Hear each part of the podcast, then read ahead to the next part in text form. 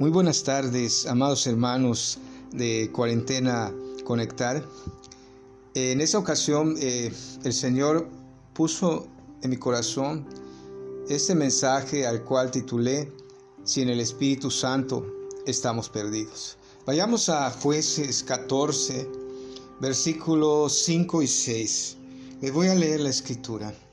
Y dice la palabra, y Sansón descendió con su padre y con su madre a Timnat. Y cuando llegaron a las viñas de Timnat, he aquí un león joven que venía rugiendo hacia él. Y el espíritu de Jehová vino sobre Sansón, quien despedazó al león como quien despedaza un cabrito sin tener nada en su mano. Ahora veamos qué dice el verso 19. Y el Espíritu de Jehová vino sobre él y descendió a Escalón y mató a treinta hombres de ellos. Ahora veamos qué dice el 15, 14. Y así que vino hasta Ley, los filisteos salieron gritando a su encuentro. Pero el Espíritu de Jehová vino sobre él, y las cuerdas que estaban en sus brazos se volvieron como lino quemado con fuego, y las ataduras se cayeron de sus manos. Y allá en una quijada de asno fresca aún, extendió la mano y la tomó y mató con ella a mil hombres. Y veamos por último el capítulo 16, verso 19 al 21. Y ella hizo que él se durmiese sobre sus rodillas y llamó a un hombre, quien eh, le rapó las siete guedejas de su cabeza y ella comenzó a afligirlo, pues su fuerza se apartó de él. Y le dijo, Sansón, los filisteos sobre ti. Y luego que despertó él de su sueño, se dijo, esta vez saldré como las otras y me escaparé. Pero él no sabía que Jehová ya se había apartado de él. ¿Quién no ha leído ¿Quién no ha oído o visto en alguna película la historia de Sansón? Incluso en los años 70 en las radios se escuchaba la historia de Sansón y Dalila, interpretada por el grupo Flash. Pero, ¿quién fue Sansón en realidad? Sansón fue un juez de Israel, pero no el tipo de juez que usted y yo conocemos un juez que juzga, sentencia y aplica leyes, sino que en ese tiempo en Israel los jueces eran líderes militares que Dios levantaba para salvar a su pueblo en momentos de crisis. Sansón, al igual que Samuel, fue dedicado a Jehová antes que naciera, solo que fue consagrado en un voto llamado Nazareo, en el cual el varón no podía cortarse el cabello, ni beber vino ni sidra, ni ningún tipo de bebida fermentada con alcohol. Y de esa manera el poder de Dios estaría con Sansón para enfrentar a sus enemigos los filisteos que en ese tiempo estuvieron en su dominio por muchos años. Mientras Sansón cumplió con su voto de Nazareo, el Espíritu de Dios estaba sobre él. En otras palabras, la fuerza de Sansón era sobrenatural. Escuche esto, despedazó a un león con sus manos. En Ascalón mató a treinta hombres.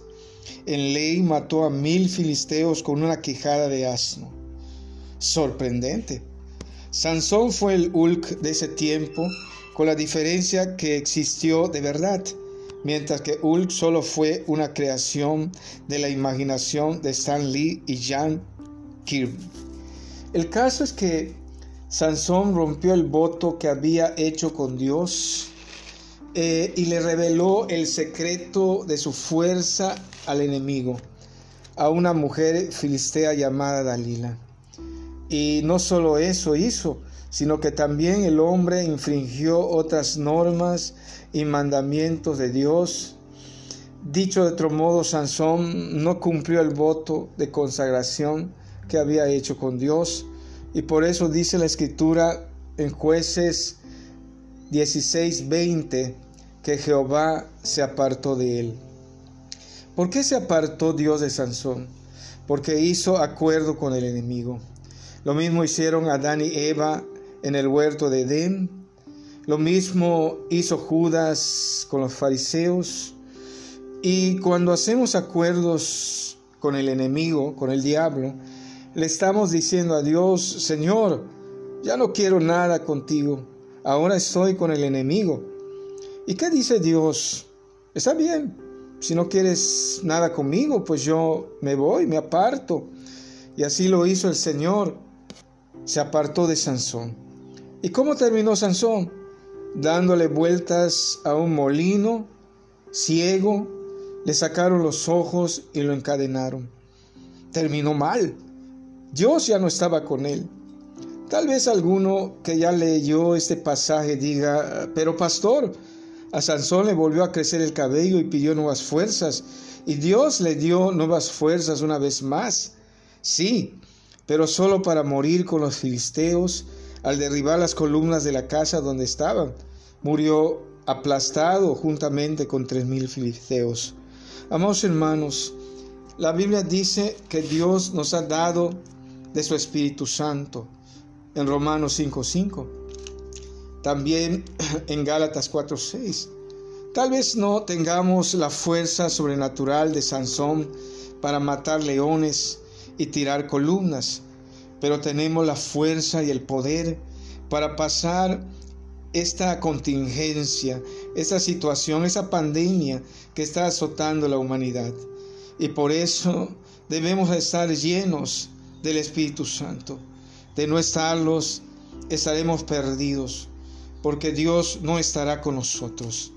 Por eso, el único acuerdo que debemos tener no es con el mundo, no es con ese sistema de vida humanista, no es tampoco con el diablo, ni con nuestra propia carne. Solamente debemos tener acuerdos, pactos con Dios hacer votos de santidad y consagración a Él.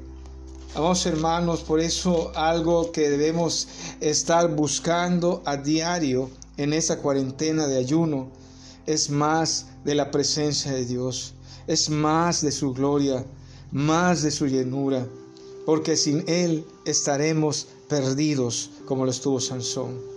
Vamos a orar en esa tarde. Vamos a orar por, por la palabra que Dios nos, nos, ha dado y hemos recibido. Oremos, inclinemos eh, nuestras cabezas, cerremos los ojos. Señor, hoy he entendido que sin tu Espíritu Santo estoy perdido. Sin tu presencia, tu poder y fuerza no tengo nada. Que estoy a expensas del enemigo de la enfermedad y de toda adversidad. Te pido ahora que me llenes de tu Santo Espíritu, porque sólo así podré resistir todo lo que está pasando y lo que vendrá. Por favor, Señor, levanta tus manos ahí y clama al Señor y pídele al Señor, Señor, lléname de tu Espíritu Santo. Lléname de tu Espíritu Santo. Lléname de tu Espíritu Santo, lo necesito.